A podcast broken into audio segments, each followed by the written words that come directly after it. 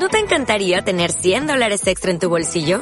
Haz que un experto bilingüe de TurboTax declare tus impuestos para el 31 de marzo y obtén 100 dólares de vuelta al instante.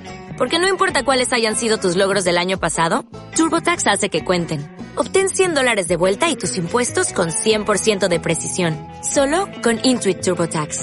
Debes declarar para el 31 de marzo. Crédito solo aplicable al costo de la presentación federal con TurboTax Full Service. Oferta sujeta a cambios o cancelación en cualquier momento.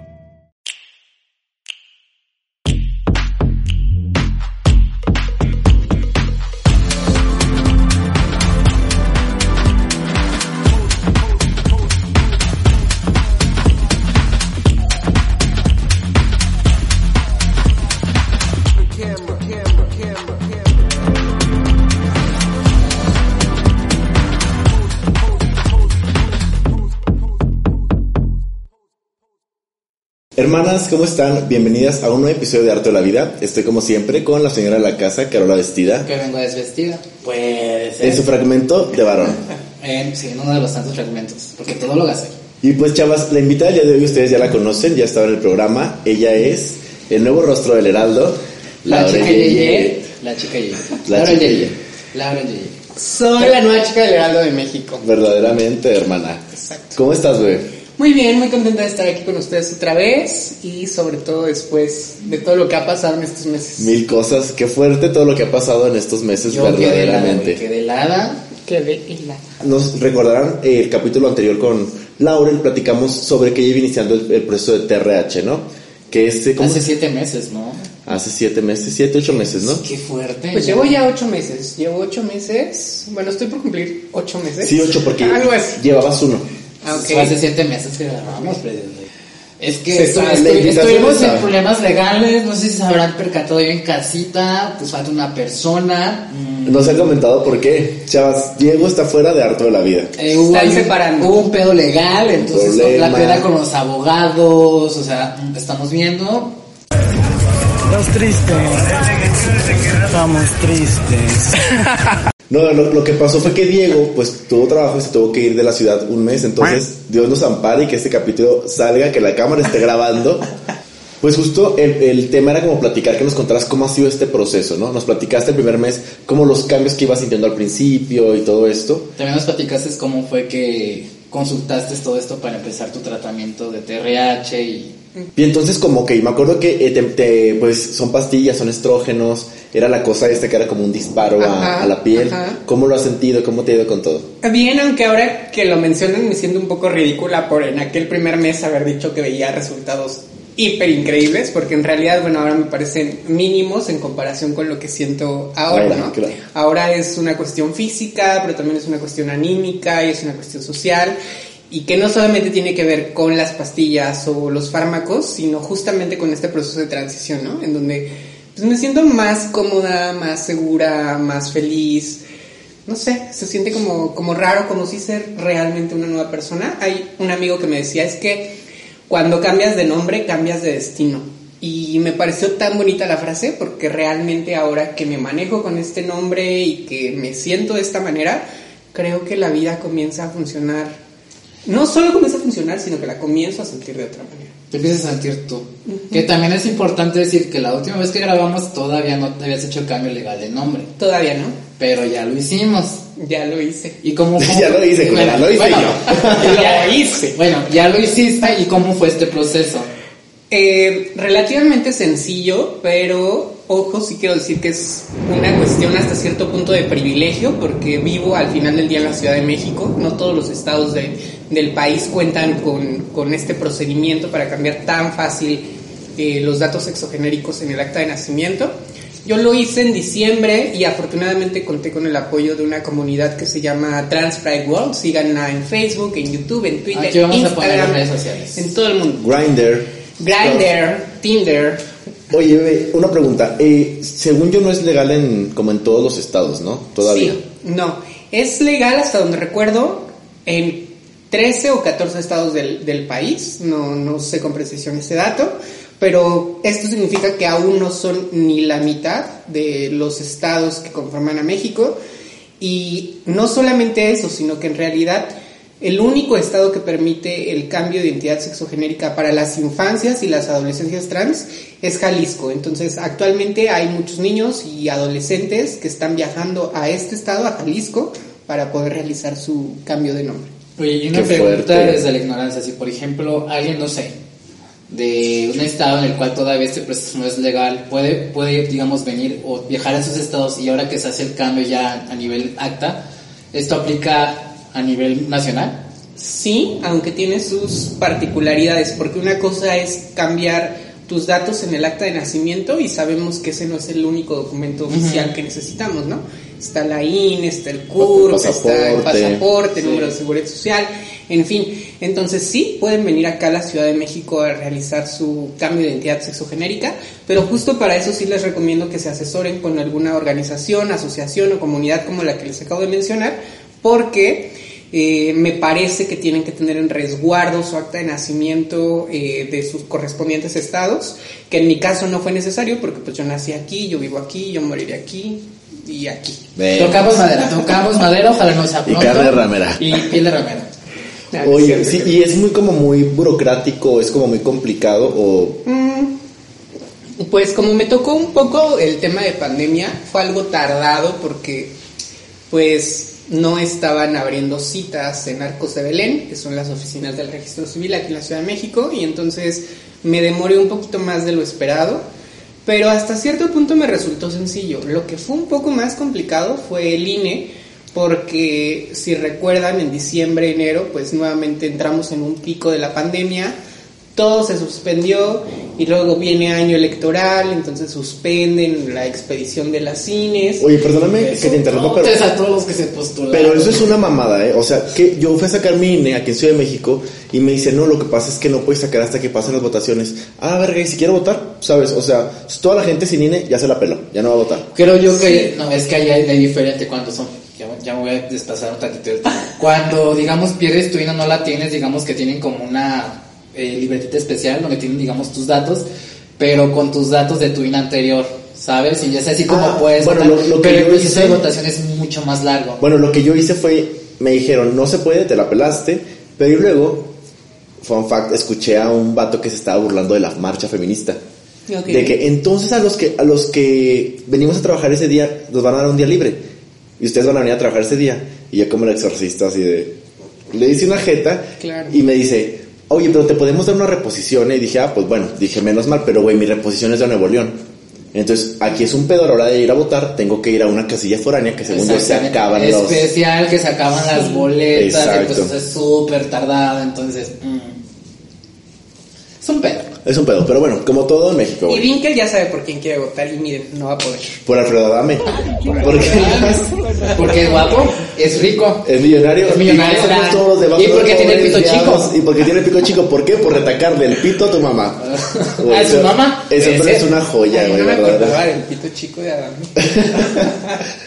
Oye, pero bueno, Por eso entonces... está tan frustrado el güey, te lo voy a decir. Lo que decías que, que es ridículo, a mí la verdad se me hizo súper cool y súper interesante lo que nos platicaste la primera vez de que, pues, cómo sentías los cambios y así.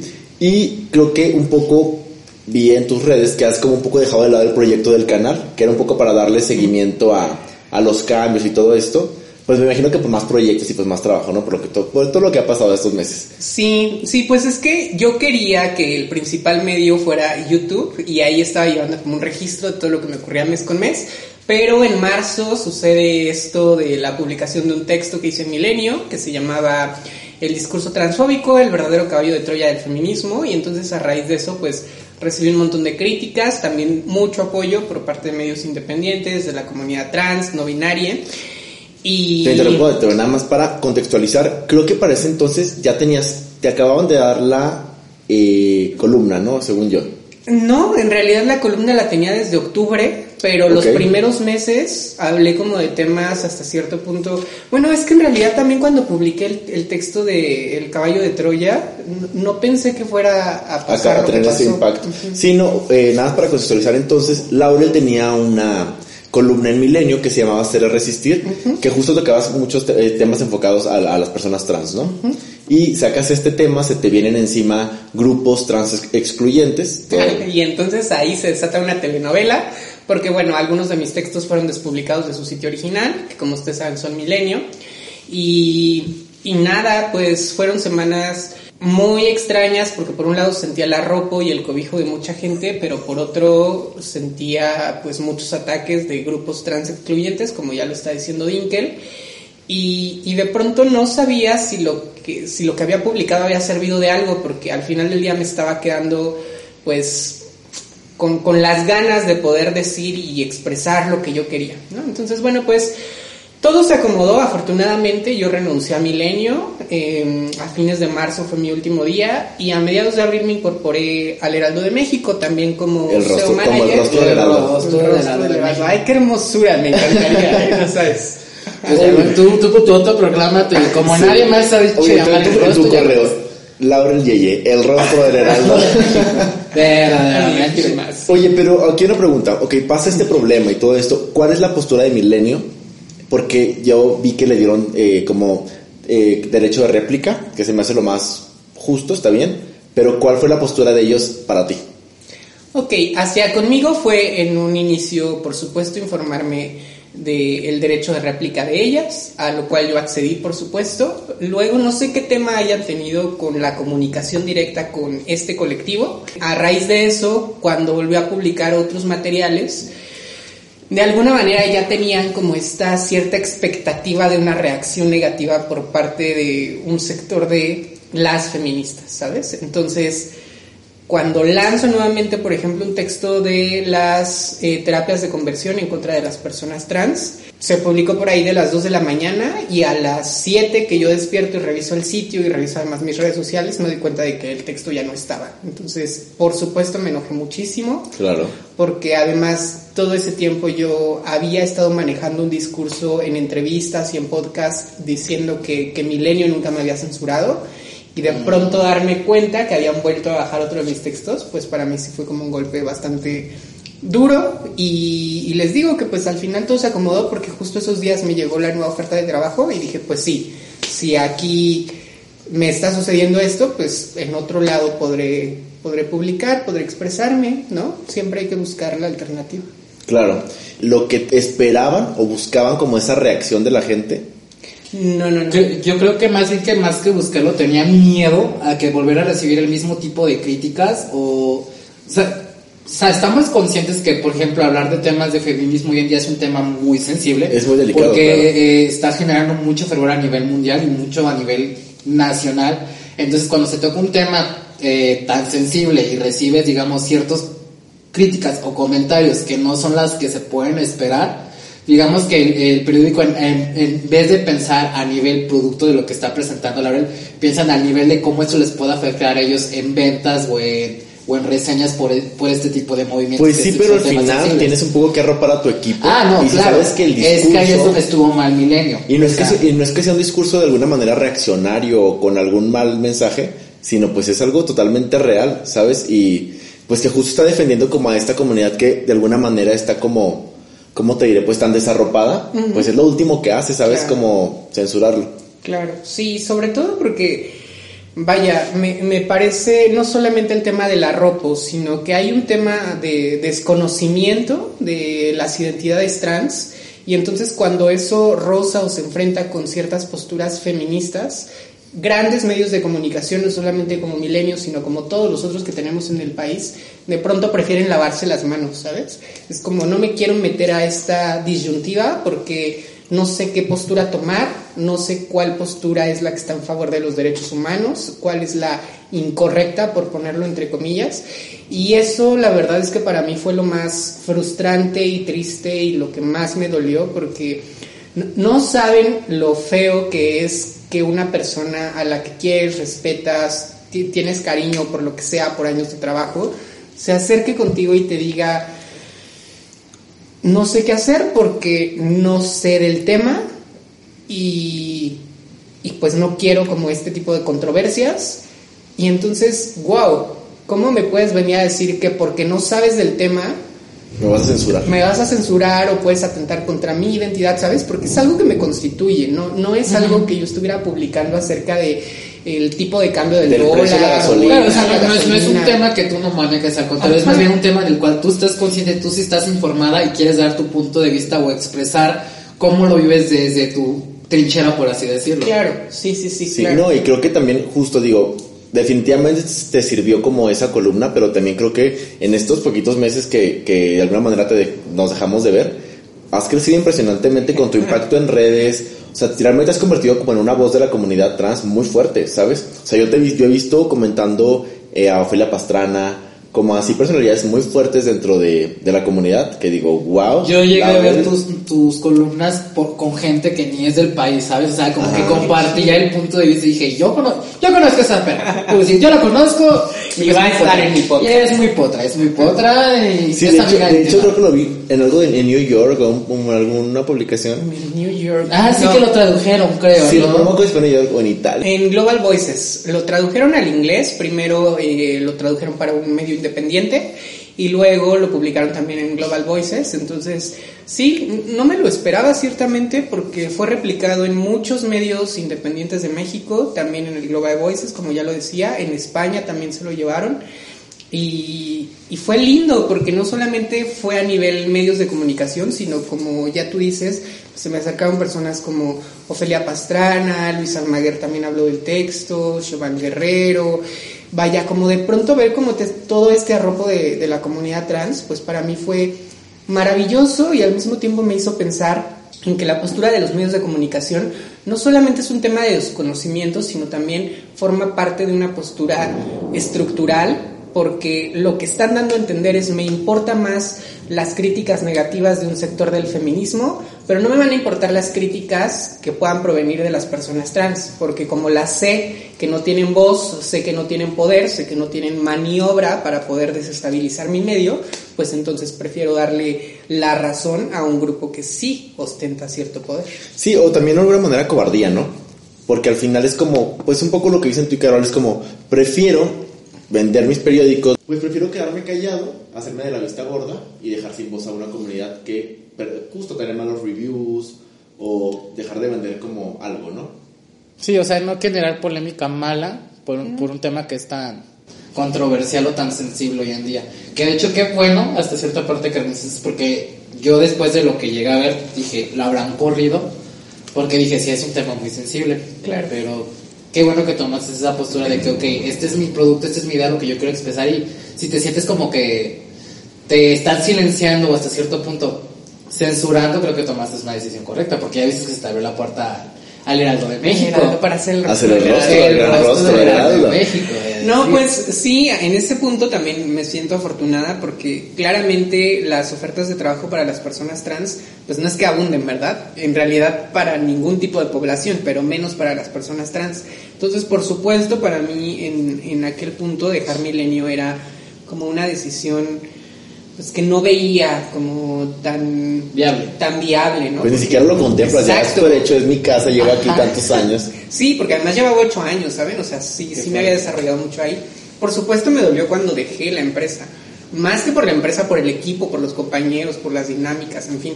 Pero sí, afortunadamente se me presentó esta, esta oportunidad y, y sí quiero subrayar que, vaya, yo me quité un peso de encima en cuanto eh, mis nuevos jefes pues se dieron por enterados de, de mi identidad como mujer transgénero e incluso también dijeron, bueno, pues sabemos que no tienes todos los documentos en este momento, no te preocupes, ahora vemos cómo podemos solucionarlo, pero tú quédate tranquila, ¿no? Entonces eso para mí fue como, wow, no solamente me están eh, aceptando, por ponerlo entre comillas, como una mujer trans, sino que además están portando muy buena onda para la contratación, están siendo comprensivos y, y nada, eso me, me relajó muchísimo y al mismo tiempo me hizo pensar pues en la responsabilidad que tenemos, o sea, que tengo yo, pero que tenemos como sociedad para que esto que estoy viviendo no solamente sea una cuestión de una persona o de ciertas personas bajo ciertas circunstancias, sino una cuestión para todas las personas trans. ¿no? Sí, porque no sabes a quién le estás abriendo puerta. Hoy, hoy te están dando trabajo a ti, no sabes si el, día de- el próximo mes, acabándose la pandemia,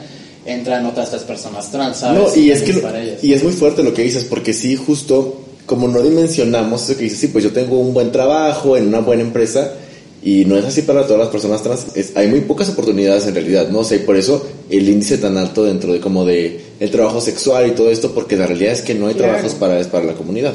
Claro, que igual y O sí los hay, pero también son en muy malas o pésimas condiciones. Que también, o sea, no, no son dignos para trabajar, por así decirlo. No, no, pues no que no sean dignos, más, o sea, pero es que no, realmente yo siento que no hay, ¿sabes? Está, sí está muy cañón. Y son pocas las empresas, o sea, que realmente como que han llevado como su, claro. su ideología o sus valores a ese nivel. Está muy cañón. Sí, que, que al final del día a lo mejor hay uno que otro trabajo, pero no son formales o están precarizados con muy mala paga, malos tratos, mal ambiente laboral, con una explotación psicológica, con un irrespeto a tus pronombres, a tu identidad. Entonces, pues eso en cierta medida, pues eh, a la comunidad trans que, que está en esas condiciones nos obliga o les obliga a tomar eh, pues trabajos como el estilismo, el trabajo sexual, en fin, que por supuesto y si quiero aclarar mi postura, yo soy súper pro trabajo sexual, trabajo sexual es trabajo. Claro, totalmente. Eh, y, y- pero pero sí creo que no tendría que ser la única la única alternativa para las personas trans. No, y es totalmente respetable y aquí lo hemos hablado, de hecho hemos aquí tenido personas que se dedican a eso y es algo totalmente respetable. O sea, justo eso que dices, simplemente yo para que me contrates, tener que ir y soportar que me digas mi dead name, ¿sabes? Ajá. O sea, como o me hables con un pronombre que no es el mío, Claro. pues debe ser demasiado frustrante, ¿sabes? Sí, frustrante, sobre todo porque las personas sí a veces no dimensionan la lucha que hay detrás de un cambio de nombre, ¿no? Toda la historia, toda la lucha, todos los problemas que a veces, complicaciones que a veces tenemos que atravesar o enfrentar, como lo que ya comentamos hace un rato del cambio del nombre en el acta de nacimiento.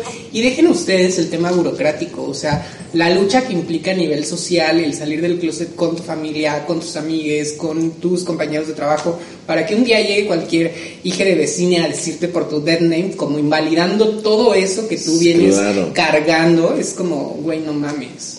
Sí, justo. Y para los que no sepan, el dead name es el nombre que te pusieron de nacimiento, que justo, pues, que no es con el que te identificas o te sientes cómoda o cómodo. Entonces imagínate ir y que te digan, no sé, eh, Carlos o que te digan, y tú ya te identificas como otra persona. Deja tú de eso, siento yo también que hasta cierto punto de vista es irrespetuoso muchas veces de que gente sí desde el morbo es de, ah, ¿y cómo te llamabas antes de la sí. transición? O sea, o no sé si me equivoco, que es como de, ¿y cuál era tu nombre? ¿Sabes? Que viene, puede venir desde la ignorancia o desde el morbo de querer educarse, pero no saben también que lleva como esta lucha, como tú dices, como psicológico mental estar en paz contigo, porque es algo que no, que no, no te sientes a gusto con él, ¿sabes? Claro. No sé qué tengas que decir al respecto ahí. Y la verdad, nada. Y yo, claro. No, no es cierto. Lo que pasa es que me quedo pensando en. Yo, francamente, yo, Laurel, no me molesta tanto el hecho de que me digan mi death name, pero lo estoy pensando en un momento en el que llevo muy poquito tiempo de haber iniciado la transición. Nada me garantiza que a lo mejor en 5 o 6 años diga, güey, en tu vida se te ocurra llamarme por mi death name, ¿no? Y también por otro lado, vale la pena mencionar que la experiencia de una persona trans no tiene por qué identificar al grueso de la población. Es decir, no porque a mí no me moleste en este preciso momento, significa que te puedes tomar la libertad de ir a diestra y siniestra diciéndole el death name a, a las personas trans que, que te encuentres. Y lo del morbo es muy cierto. Yo que justo me dedico a SEO, es súper curioso, frustrante, horrible, morboso darnos cuenta como en Google lo que la gente más busca al respecto de las personas trans El es antes y el después. Antes, ¿no? Entonces, eh, no quiero poner nombres porque no, no quiero como atentar contra la dignidad de ninguna persona, pero es como fulanita de tal, antes. Fulanito de tal, antes, ¿no? Y por supuesto fotos. Me van a buscar. Dinkel con pelo. Carola Delgado, dices. Carola Delgada. Sí, entonces seguramente ya habrá alguien que después de todo lo que pasó con el texto este de marzo, habrá puesto Laurel antes. Oye, y justo volviendo a este tema del texto, eh, hiciste un Instagram Live en el que justo te hablé sobre este tema y, y dijiste una palabra que dije, quiero que me platique qué es eh, la revi- revictimización de las personas trans. Bueno, pues la revictimización es cuando previamente ya tú tuviste una situación en la que te encontrabas en una situación de víctima, valga la redundancia, y después cuando la sociedad, las autoridades, los medios, tus amigues, familia, quien sea, relatan lo que te ocurrió, te vuelven a poner en una condición de víctima. y además, en muchos casos, como si tú hubieses sido la persona culpable de lo que te ocurrió, ¿saben? Es como esta típica frase de, pues la violaron porque iba con una minifalda, ¿no? O, o faltas de respeto como cuando matan a una mujer trans y en medios de comunicación ponen... La mataron por ir "Asesina- vestida así". Ajá, o asesinan a hombre vestido de mujer. Sí, ¿no? Y hijos es de como, puta. ¿What? No, y, y también me siento como que los medios te agarren para andar dando lástimas, ¿sabes? Claro. O, o sí, justo lucrar con el morbo. Claro. Eso, güey, qué frustrante. Imagínate ver, matan a hombre vestido de mujer, no me jodas la mañana. O sea, Sí. O, o un caso que sonó mucho aquí en México de esta trabajadora sexual trans que mataron con eje central que la subieron en un carro y la mataron, que fue ah, sí, fue la, fue la de la asociación de Casa de Muñecas. Ajá. Sí, ¿Qué un saludo a Kenia Cuevas. Saludos. Oye, y justo, bueno, lo que nos platicabas al principio que decías es que me sentí como muy ridículo en haber contado esto, eh, porque llevaba un mes y no sé qué, pero yo me meto a ver tus videos, veo los comentarios y hay tanta gente de tantas partes del mundo que dice, wow, gracias, sigue haciendo estos videos, por favor. Y Laura, qué bárbara, pues ponte a hacerlos. Sí, oiga, no, discúlpenme, una disculpa para todas las personas que Pero me es que también la canal. gente no dimensiona el hecho de que Sí. güey, grabar cada semana y también creo que es prudente que se guarde tantito para que así pueda decir, ¿saben qué? Ya lle- llevo, no sé, dos meses sin haber grabado un video que creen en estos dos meses. me ha pude- pasado esto. No, no, no, vas ahí, ¿no? Y, yo, y sabemos la chinga que es grabar para hacer videos. Pero sí, justo, digo, lo- a lo que iba es que no, para nada se me hace ridículo, ¿sabes? Se me Ah, hace, no. me encanta, y me encanta la labor, y se me hace súper interesante, y siento que si yo estuviera como en esa posición o en ese proceso, Ajá. me serviría muchísimo como ayudarme de personas como tú, ¿sabes? Sí, sí ha sido lindo porque en Instagram, bueno, ahora afortunadamente en Instagram, en Twitter, en Facebook, incluso en TikTok me escriben personas como para decirme justo eso, ¿no? Para darme las gracias. En un momento me resultaba un poco extraño porque pues nunca estamos habituados como a ese tipo de mensajes, ¿no? Pero Bloquear, bloquear, bloquear. no para Como, nada. como el calzoncillos, dices tú. Sí, pantaloncillos. No, y bueno, pues ya ahora afortunadamente lo que siento es una profunda gratitud, una profunda también responsabilidad, porque digo esto que, que me siento como ridícula ahora que veo el primer video, porque pues ahora los cambios me parecen mucho mayores, pero también hasta cierto punto es como de esas veces que un ridículo te parece como tierno, ¿saben? Porque me veo a mí misma en el primer mes y me dan como ganas de, de abrazarme. Y por lo que no estaba haciendo más videos en el canal de YouTube es porque justo después de que ocurrió lo del texto eh, en Milenio, pues como que la gente me empezó, o sea, de pronto vi que mis seguidores en Twitter y en Instagram estaban creciendo y era como, pues es que me están siguiendo y no puedo como solo dejar mis redes abandonadas, ¿no? Y entonces empecé como a crear contenido para Instagram, para TikTok. Como que overwhelming, ¿no? Ajá, te- ajá. Y eso me quitó un poco de tiempo para Sí, justo, justo vi que comentaste también en algún en vivo de que, bueno, es que un poco he dejado de lado YouTube, pero porque me estoy dedicando a TikTok, a Instagram, que un poco son redes más inmediatas, ¿no? Exacto, sí, porque usualmente estamos más eh, de cerca con Facebook o con Twitter o incluso con TikTok y de pronto vemos un enlace y pues ciertamente nos da como flojera entrar al enlace, ¿no? En cambio, cuando ya tienes el material para consumo en las redes sociales, pues ya le, da- le das clic y lo reproduces. Nada más no grabes cuando te hagas el tatuaje de Gloria Trevi, porque mira, mucha gente se sintió ofendida, se sintió atacada. Beso Este es su programa. y- Ay, miren, más vale que lo sepan ahora a que en 10 años les dé la noticia de, Oli, soy fan de Gloria Trevi, ¿verdad? Y entonces se, se me desconsuelen mucho. Igual te amamos, bebé. No importa. Yo también los amo a pesar de que la odio. No, yo no lo odio, yo no lo odio, yo sí, yo sí escucho su música. Yo no lo odio, solo un beso para ella. Oye, y entonces me acuerdo que primero decías, bueno, pues siento la piel más suave, siento como cambiada la textura del cabello, sensibilidad este, En los senos. en los senos. ¿Qué has sentido ahorita ya como ocho meses después, bueno, siete meses después? Claro, pues efectivamente sí el tema de la piel es algo que se puede sentir incluso desde las dos primeras semanas, pero ya ahorita es un tema en donde de verdad como la textura, como no sé, incluso el, grosor se siente un poco diferente, por supuesto el cabello, la vez pasada que me vieron traía peluca, ¿no? Entonces todos estos meses me he estado dejando crecer el cabello. Ya lo bien largo, es decir. Ya, así ya Y lo un agarrado, ¿por qué? Ajá, lo traigo ahorita agarrado, pero me pasa que aún siento que no tiene todavía como la forma, entonces por eso no me lo suelto. Lo prefiero como así agarradito. Este, ¿qué otros cambios? Pues las piernas comienzan a cambiar. Es decir, como que la forma en la que el músculo en los hombres eh, va tomando cierta forma es muy diferente a cómo toma forma en las mujeres, ¿no? Que es como más cilíndrico, en donde no se notan tanto estos, estas divisiones musculares. Entonces eso para mí ha sido fabuloso. También he subido de peso, he subido 4 kilos de peso. Yo sé que a lo mejor no se me notan, pero es que soy una persona muy delgada. Ciertamente. No, yo sé que sí, pero ciertamente ahora que me pongo como. Me, a mí me fascina utilizar. Crop eh, tops. Ajá, justo. Y, los primeros meses que me los ponía. Ay, no, yo me sentía como. Fascinante. Como el nuevo rostro del Heraldo de México. Como Belinda, de así Ajá, con el nuevo abdomen. 200, sí, El abdomen del Heraldo de México. No, y ahorita olvídense, porque ya, ya tengo pancita, ¿no? O sea, me pueden ver delgada y lo que sea, pero sí tengo aquí ya como la grasita, que es normal por los estrógenos, pero sí le tengo que meter como a las apps, porque, ah, porque yo quiero, no porque esté mal tener pancita. Y, ¿qué otra cosa? Ay, bueno, por supuesto el tamaño de los senos eh, ha cambiado. Pero es que vean, o sea, digo lo, de- lo del abdomen porque de las tres medidas que me tomo, que son los senos, el abdomen y la cintura, lo que más me ha crecido es el abdomen. Es como, ¿por qué? ¿Por qué me pasa esto a mí? Y, nada, creo que pues, más no se vería más bien como al reacomodo de toda esta, como, como la grasa se distribuye en los hombres y en las mujeres, más bien como que No. va agarrando el- Y es que- esa, esa, esa silueta de que todo se te va a empezar a acoplar aquí en las caderas, quiero creer.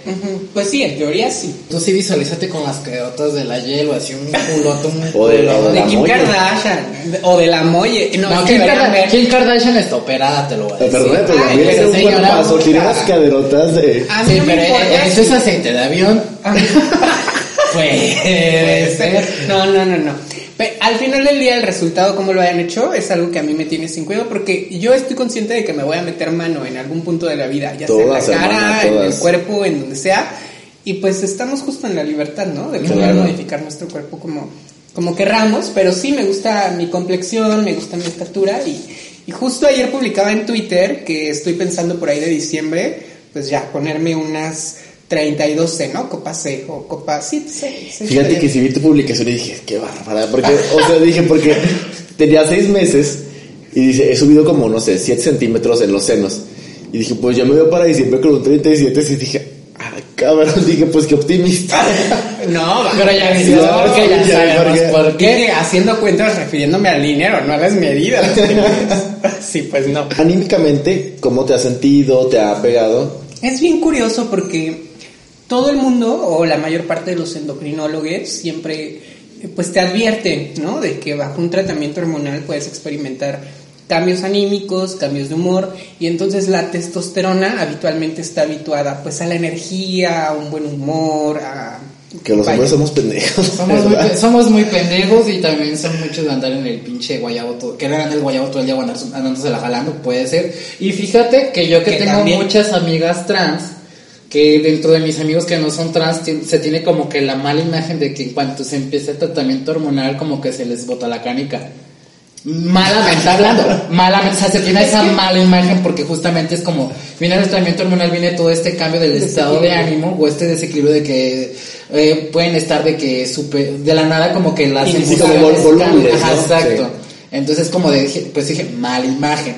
Claro. No, y puede, puede ser también como una tendencia o puede pasar. ¿Tú cómo te has sentido? ¿Te has sentido Es bien? que yo, yo creo que son dos temas. Por un lado, efectivamente, cuando comienza un tratamiento hormonal, pues se desajustan tus niveles hormonales y eso tiene un impacto en tu humor y en fin.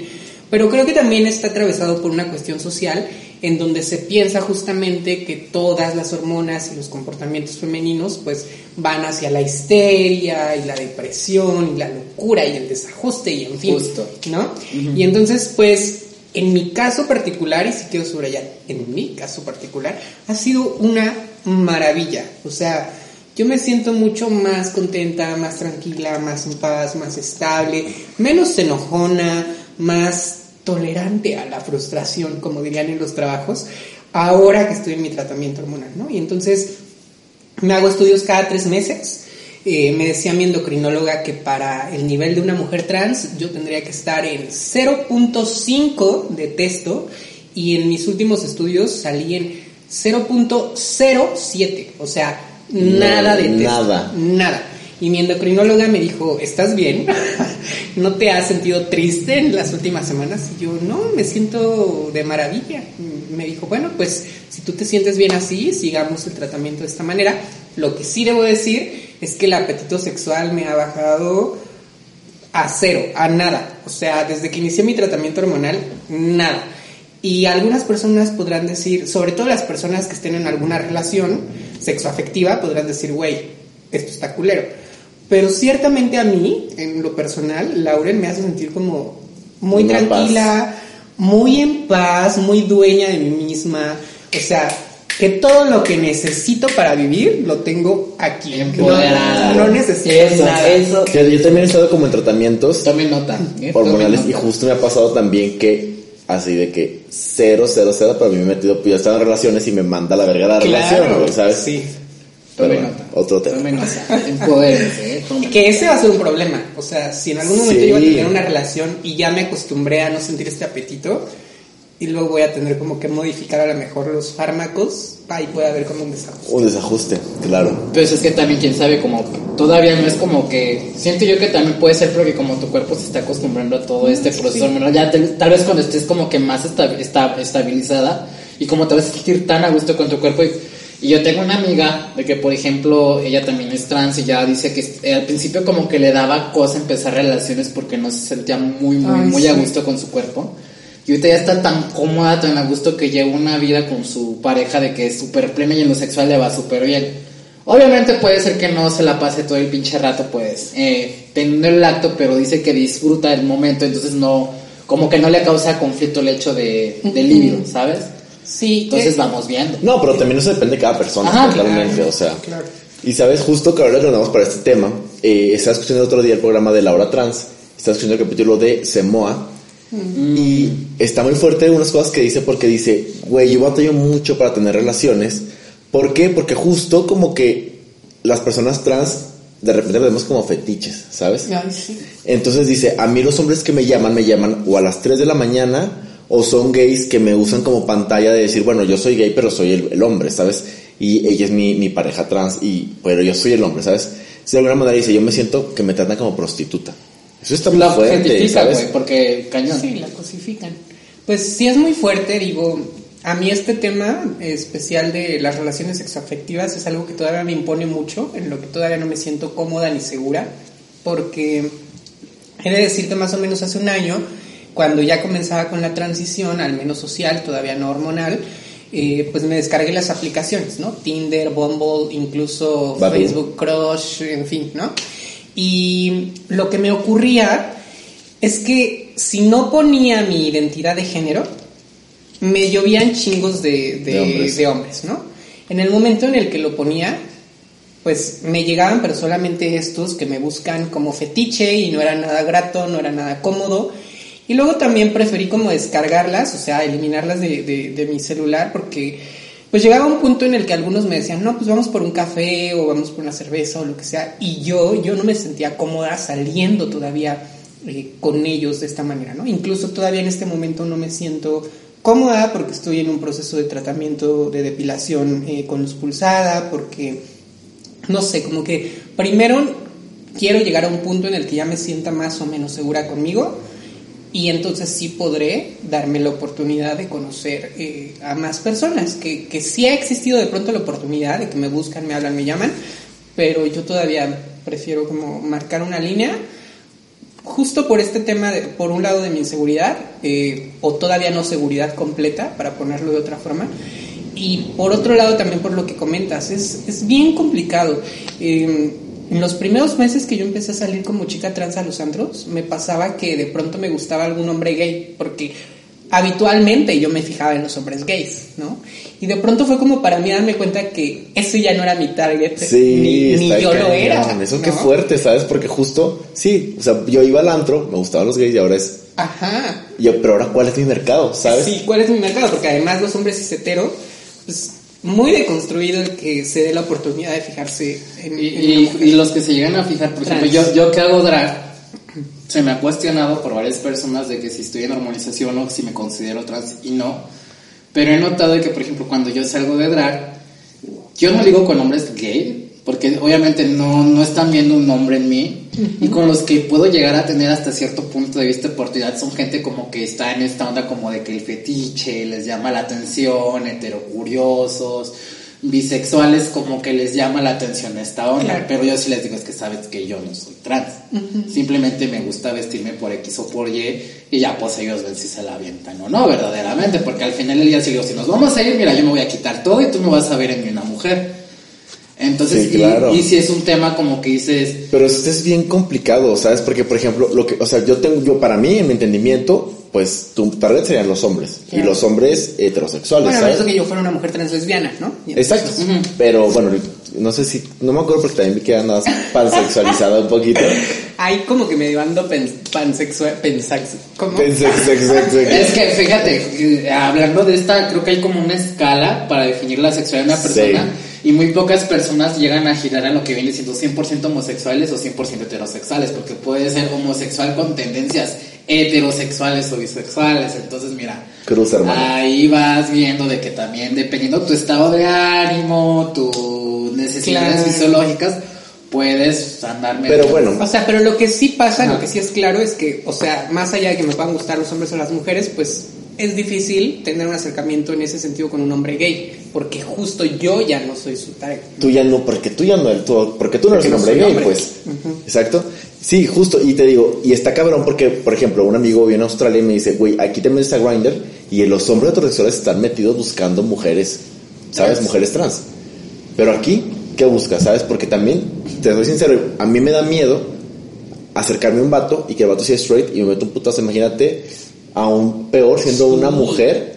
Ay, no, no, no, así está. No, sí, es que justo si nos ponemos a revisar todas las notas que hay alrededor de los transfeminicidios, incluso también la teoría que hay alrededor de los transfeminicidios, la forma en que se nos asesina a las mujeres trans es una forma sumamente violenta. No digo que contra las mujeres cis no lo sea, pero particularmente contra las mujeres trans ejerce un doble castigo, ¿no? Es un castigo por haber roto la norma, por, por haber sido transgénero, y por otro lado, para como, como desquitar este enojo conmigo mismo Justo porque me para mitigar una culpa. ah, para mitigar la culpa de que me gustaste. Sí, totalmente. ¿Cómo es posible que me haya gustado una mujer trans? Y entonces, no, pues. Porque en su entendimiento pendejo de animales es cómo es posible que me haya gustado un hombre.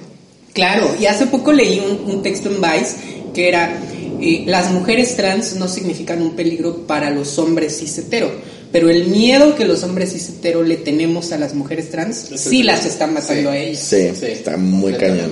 Una publicación, una página que dice que en este. de- página X, güey, de videojuegos. dice- decía: En esta página aquí apoyamos a la comunidad trans. Entonces, un montón de comentarios de, de hombres cis heteros blancos, es decir, mucho privilegio ahí. Que justamente decían: Es que la transfobia no existe, güey. O sea, es como de, güey.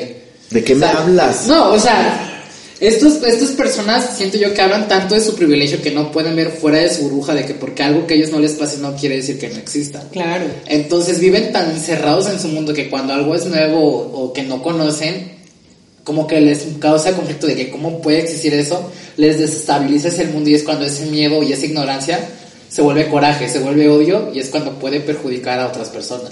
Y es que sabes también qué pasa, que así como ocurrió con las lesbianas y los gays en su momento que, que salían del closet y entonces los heteros decían, ay no, pues es que quiere que me fije en él y quiere que tengamos relaciones, pasa lo mismo con las personas trans. Es como, güey, no porque yo estoy saliendo del closet como mujer trans significa que quiero que tú a huevo, hombre cis hetero, tengas una relación conmigo. O sea, yo voy, es más, ni siquiera me interesaría tener una relación con un hombre que tuviera esta clase de prejuicios. Entonces, primero, primero que alguien se fije en ustedes. Y luego ya si se fijan en ustedes y encima de todo tienen la arrogancia de decir que no quieren estar con esa persona, pues lo platican directamente con esa persona, pero no verbalizan su... Yo nunca saldría con una persona trans, yo nunca saldría con una persona racia- racializada. Oye, como Eso está fatal. fatal, como hay muchos heteros que van al antro y se la pasan impresionante, pero también hay unos que dicen, ay no, ¿cómo voy a ir? Pero es que me van a tirar el pedo todos. Y perdóname, pero ves al vato y es una cagada ¿Sabes. ¿Sabes? A mí que me pasó en mi trabajo, eh, me acuerdo que donde estoy trabajando actualmente llegó un tipo, le hace, pues qué chido que seas gay, solamente no te fijes en mí, güey. Y ya ves que yo, que ya ves que yo no tengo el hocico grande, yo nomás me le quedé la a ver, papacito, ¿qué te hace pensar que una mujer que es una diosa como esta cabrona se fija en ti? Si ella no se fija en ti, yo tampoco me voy a fijar en ti. No mames, güey, o sea, para empezar eres un puto duende de unos 50, yo soy un jotote de un 80, por Dios. Sí. O sea, no, no va a pasar. Y delante de recursos humanos y todos se quedaron así como de... Y la de recursos los jazz, güey. No, la de recursos humanos nomás se quedó callada, se salió porque, güey, o sea, yo también reaccioné, sí, o sea, me solté del pinche claro. hocico, o sea. Pero, Sí, pero sí. esto que dicen de, de ese pinche vato es una cagada, es justo a veces el conflicto que me entra, porque, vaya, los hombres cis gays son muy pulcros, son como este tipo de hombre ideal, aunque tienen sus cosas. pero, Estamos piripis un poquito de la cabeza. No, justo, o sea, como que somos personas, digamos, más vanidosas. Exacto, que nos- exacto. trabajamos más en nuestro, en nuestro físico para que llegue nuestro. Digo, no estoy juzgando el, el físico de nadie. Y no, por eso no quiere decir está así, así, así. No, pero una persona de que se repente, cuida a Las sí personas misma- que llegan con esa mentalidad somos personas que no, no cumplen los requisitos para. Que jamás te fijarás en esa persona, ¿me explico? Para empezar, ¿se bañan a diario? Digo, digo. o sea, que no tiene que ver con una Digo. cuestión ni de elitismo, ni de clasismo, No, ni de de- racismo, ni nada de eso, sino de, de compartir puntos de vista, de, de, de hacer match, de, de, en fin, de mil y un cosas. De que no solo porque tengas pito te la voy a querer chupar, corazón. Exacto, justo. Lo acaba de decir muy bien. That. Oigan, pero bueno, ya, ya nos fuimos, ¿eh? mira, para la. Nos fuimos por la tangente cañón.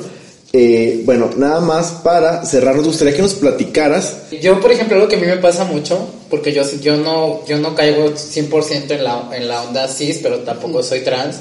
Eh, a mí seguido me pasa de que hay gente que me pregunta como de, oye, ¿cuáles son los pronombres que te gustan? Entonces, ¿qué, qué, le, qué le recomendarías a una persona que sí es cis para convivir de manera pacífica y armónica contigo sin que te afecte o te, te incomode, ¿sabes?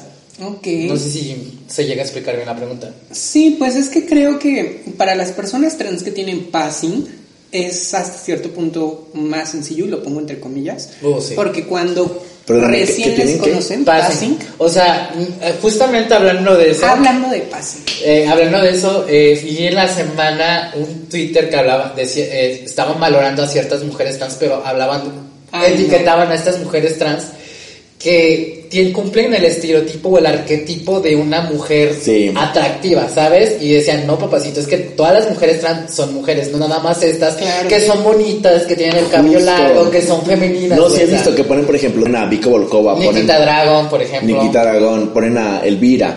Todas esas personas que como cumplen el requisito de si yo El arquetipo, El de la- el arquetipo. arquetipo que el hombre blanco acepta como una mujer, exacto. Y, pero también había respuestas, pero, tam- pero todas las mujeres trans son mujeres, y hasta personas que somos parte de la comunidad, no sabemos cómo tratar a Ah, no, por eso digo, trans, o sea, ¿sabes? Sí, justo por eso decía que las personas trans que tienen passing, que en palabras horribles y entre comillas es que no se les note que son Ajá. trans, eh, la tienen más sencillo porque, bueno, la gente las trata como a cualquier otra persona, ¿no? Pero las personas trans que no cuentan con passing, pues la primera recomendación que yo les haría al resto de la gente es que pues, nos traten como cualquier otra persona, ni, ni que nos digan todo el tiempo que, ay, es que te admiro porque eres muy valiente, pero que tampoco nos traten con condescendencia de, ay, es que seguro la tuviste súper difícil y entonces te voy a apapachar y etcétera, ¿no? Entonces simplemente es respeto, respeta siempre a la persona con el nombre que se presenta, con los pronombres que se presenta, y si por ahí te queda la duda, porque resulta que su apariencia es un poco andrógina o porque de pronto utiliza a él y a veces la o a veces le o lo que sea, pregunta. No, pregunta no de una forma agresiva, no de una forma morbosa, simplemente es, hola, ¿cómo te gustaría que te llamara? ¿Cómo prefieres que me refiera a ti? Eso basta. O cuáles son tus pronombres, es válido. ¿Cuáles son tus pronombres? También es válido. Eh, no se sientan mal si de pronto alguna persona trans no sabe cómo reaccionar a eso. Hagan su parte, es decir, lo que les toca a ustedes.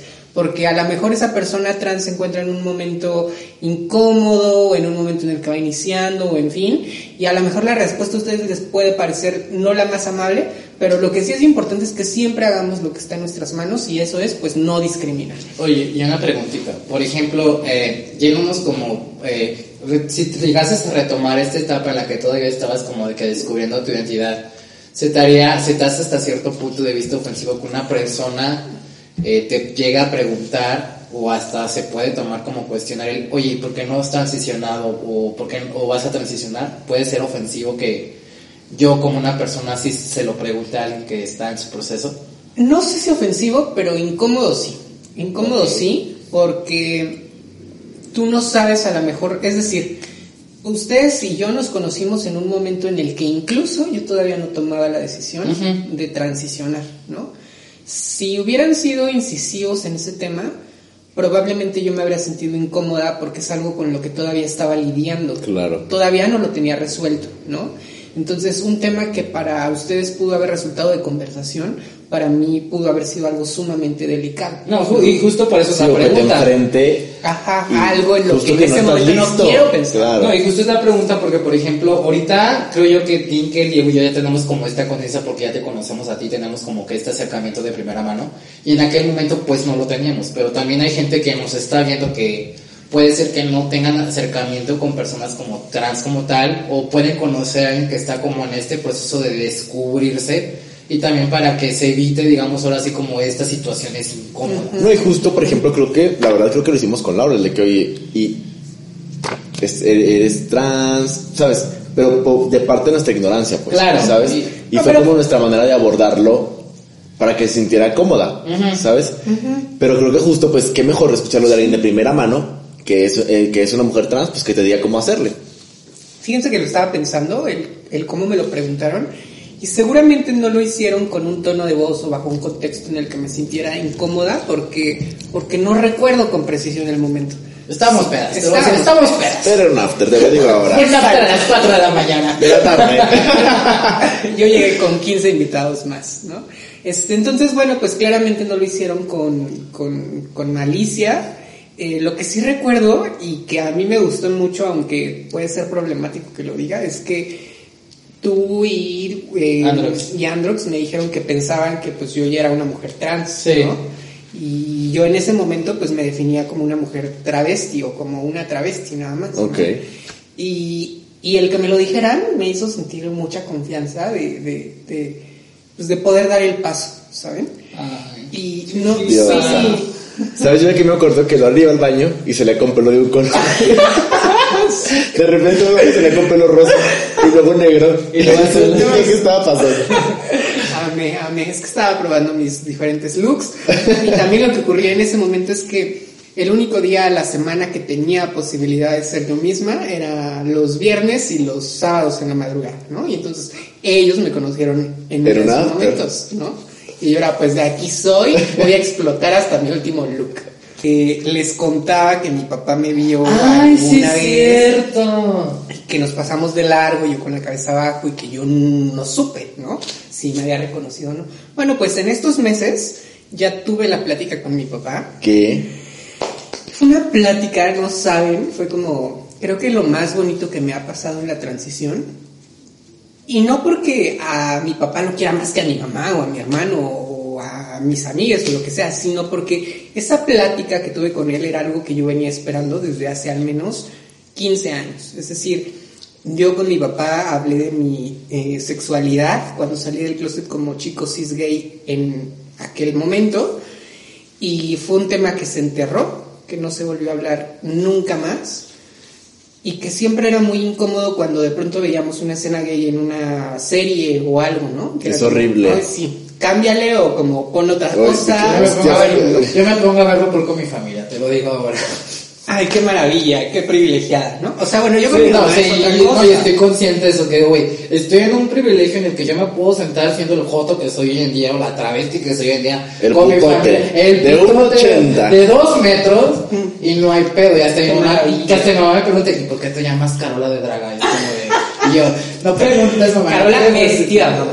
Es que no sabe que es vestida. No, piensa que es Carola. entonces, sé que estoy en un privilegio y quieras o no entiendo como que esta alegría como de que sueltas cierto peso que tenías arrastrando. Ay, Quiero sí. creer. Sí. Pero, ¿cómo fue? Yo, yo, eh, bueno, ese día llegué yo a casa de mi papá, iba yo preparada tanto para un escenario negativo como positivo, obvio esperaba sobre todo el negativo, este, y pues nada, hablé con él, le dije, sé que tú ya has visto un par de fotos mías, porque ya las había visto, y no saben lo lindo que fue porque ni siquiera hizo que yo manifestara todo lo que estaba ocurriendo, sino que él se tomó la, la delicadeza de decirme, sí, sí he visto tus fotos, eh, sé que es un proceso bastante complicado para ti, yo solamente quiero decirte que cuentas conmigo, que cuentas con todo mi cariño, que al final del día yo soy tu padre y no me va a importar lo que digan la gente. Antes sí me importaba, pero ante todo lo que ha ocurrido en los últimos años, y eso para mí es una bendición porque claramente muestra cómo la gente puede cambiar a lo largo de 15 años, ¿no? Y cómo también la pandemia vino a modificar una serie de cosas. Y pues nada, yo me solté a llorar porque Claro. eh, no era, o sea, el ese- sí me imaginaba a lo mejor un escenario positivo, pero no tan positivo como ese, No ¿sabes? esperabas la respuesta. Ajá. No, y la verdad, una persona que conoces desde niño que está deconstruida a ese nivel jamás te lo esperas, Ajá, siento. ajá. Y, y nada, pues nos abrazamos y sí le dije, papá, es que disculpa que llore o, me ves llorando, porque no, no le dije disculpa, me ves llorando porque la verdad esto que me estás diciendo es algo que yo esperaba escuchar desde hace 15 años, que me apoyas, que, que somos familia, que nos queremos más allá de cualquier cosa. Este, y, y mientras nos levantábamos y nos dábamos un abrazo, me dijo, lo que sí es que no sé si algún día te pueda llegar a llamar hija o por tu nombre. Y en ese momento la verdad es que a mí no me importó. No, no, Porque no. lo que me importaba era el cariño que me estaba demostrando, y la Claro. aceptación y el abrazo y la plática y todo. Y eso que habrá sido como a principios de noviembre. Y en diciembre tuvimos pues la cena familiar, de Navidad, de Año Nuevo. Y para mí esas dos cenas van a ser como para el recuerdo, porque un año antes que yo ya sabía que probablemente haría la transición, yo pensaba tal vez el siguiente año no pueda estar reunida con mi familia porque a lo mejor la familia se rompe. Y un año más tarde sí estaba nuevamente reunida con ellos, siendo tú. siendo yo, porque además me arreglé, me vestí, me maquillé en casa de mis papás y obvio cuando salí mi papá se quedó como de, ok, pues con razón no te reconocí porque sí cambias mucho. Y nada, pues cuando, porque mi familia tiene esa tradición, estaban arrollando al niño, estábamos arrollando al niño, y de repente cuando mi papá le pide por mí al niño Dios, le pide por mi hija linda, ¿no? Y Oh. no, eso para mí fue como, me quería morir, me quería morir. Yo sé que todavía es algo que le cuesta a mi papá, pero pues nada, o sea, yo jamás habría podido imaginar un escenario de ese estilo y me siento muy afortunada por todas las cosas tan bonitas que me han pasado en este último año, en estos ocho meses. Ay, no, es que de verdad sí me siento viva. y Sí, eres de verdad muy afortunada. Y eres una chingona. Sí, muchas gracias. Me siento viva, pero también en ese sentido quiero compartirle a todas las personas trans que estén en un momento complicado que sepan que las personas que realmente les quieren van a estar con ustedes. Y si desafortunadamente se encontraran en el mal escenario en el que rompen con muchas personas, no se preocupen porque afuera en el mundo hay personas como este par, como yo, como muchas otras, que les vamos a querer como son, que les vamos a abrazar. Y aquí estamos, la lucha que estamos dando no solamente, en mi caso, no es solamente por mí como Laurel, sino es por toda la comunidad trans, para que sea una realidad para todos, todas y todos. Una diosa. Verdaderamente. Salud por eso. Salud por eso, Salud. hermanas. Saludos por eso. Y pues nada, lo que sí quiero decir es que al final del día no puedo olvidar que estoy en una posición bajo cierto contexto específico, entonces también la recomendación para las personas trans es que nunca se expongan a ningún peligro, es decir, si están en un contexto en el que resulta peligroso salir del closet o manifestar su identidad de género, también velen por su seguridad, por su integridad y, revisen en qué momento y en qué circunstancias pueden llegar a, a salir del closet, ¿no? Sabemos que esto no tendría por qué ser así, pero en este momento es una realidad y lo que vale más es cuidar de nosotros mismos. Claro. Correcto. Oye, bueno, y, y platícanos entonces ahorita qué estás haciendo. Estás en tu canal de YouTube, estás en El Heraldo, estás en Trans Pride World. Ajá. Que he visto mucho ese proyecto, es decir, Sí. muy bueno. Que Sí, es está un bueno. noticiario, ¿no? Como semanal.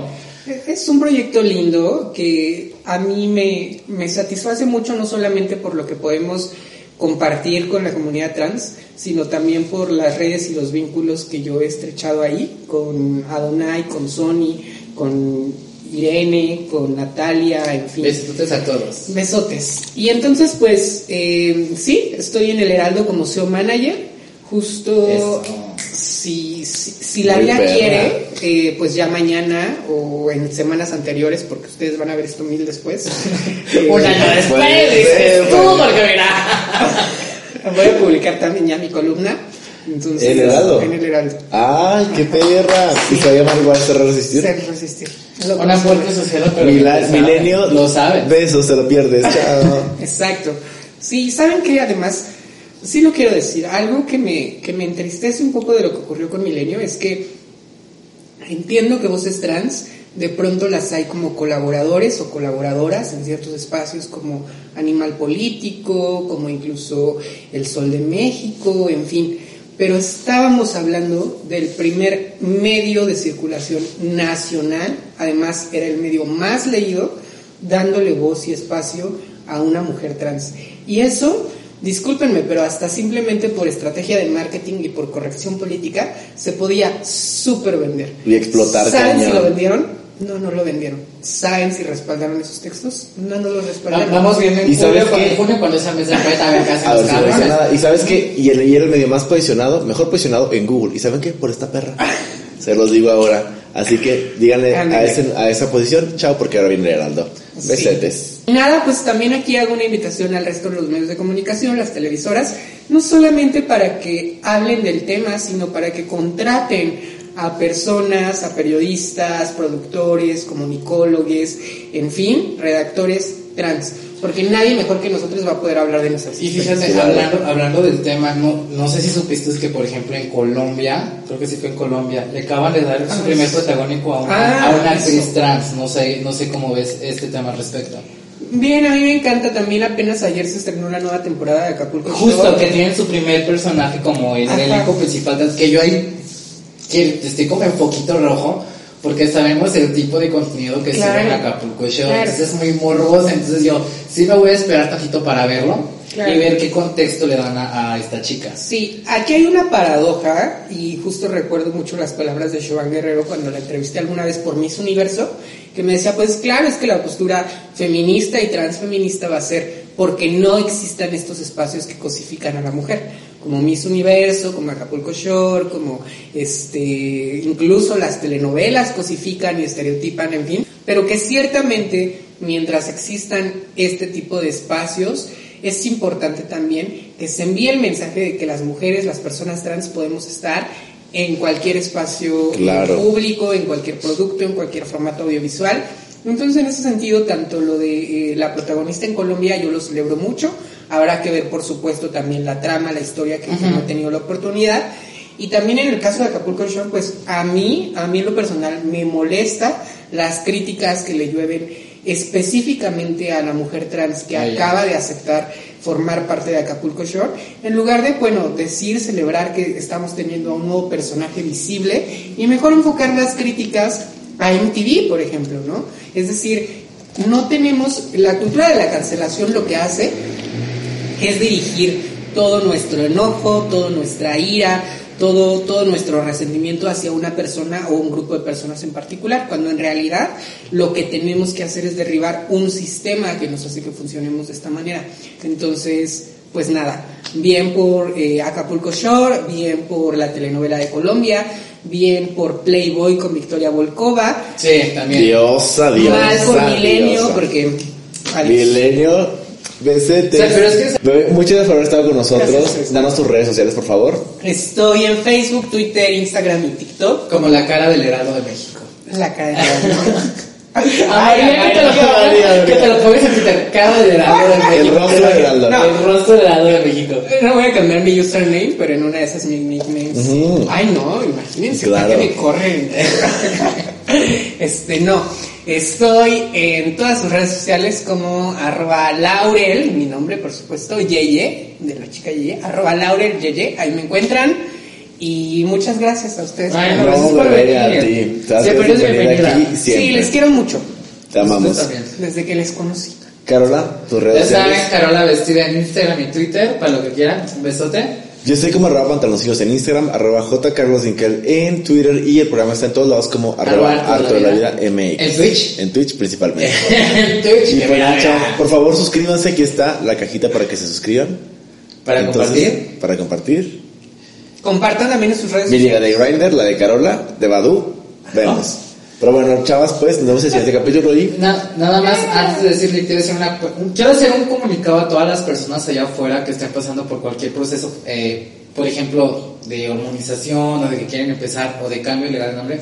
Laurel es la persona más abierta, siéntanse con la confianza de irle a preguntar sus dudas, les va a contestar con todo el amor del mundo. y vayan y síganla. Y síganla, no sean mierdas. Y pues bueno, chavas, santificado sea tu nombre. Amén. Eh, eh, eh, caballero, caballero, caballero,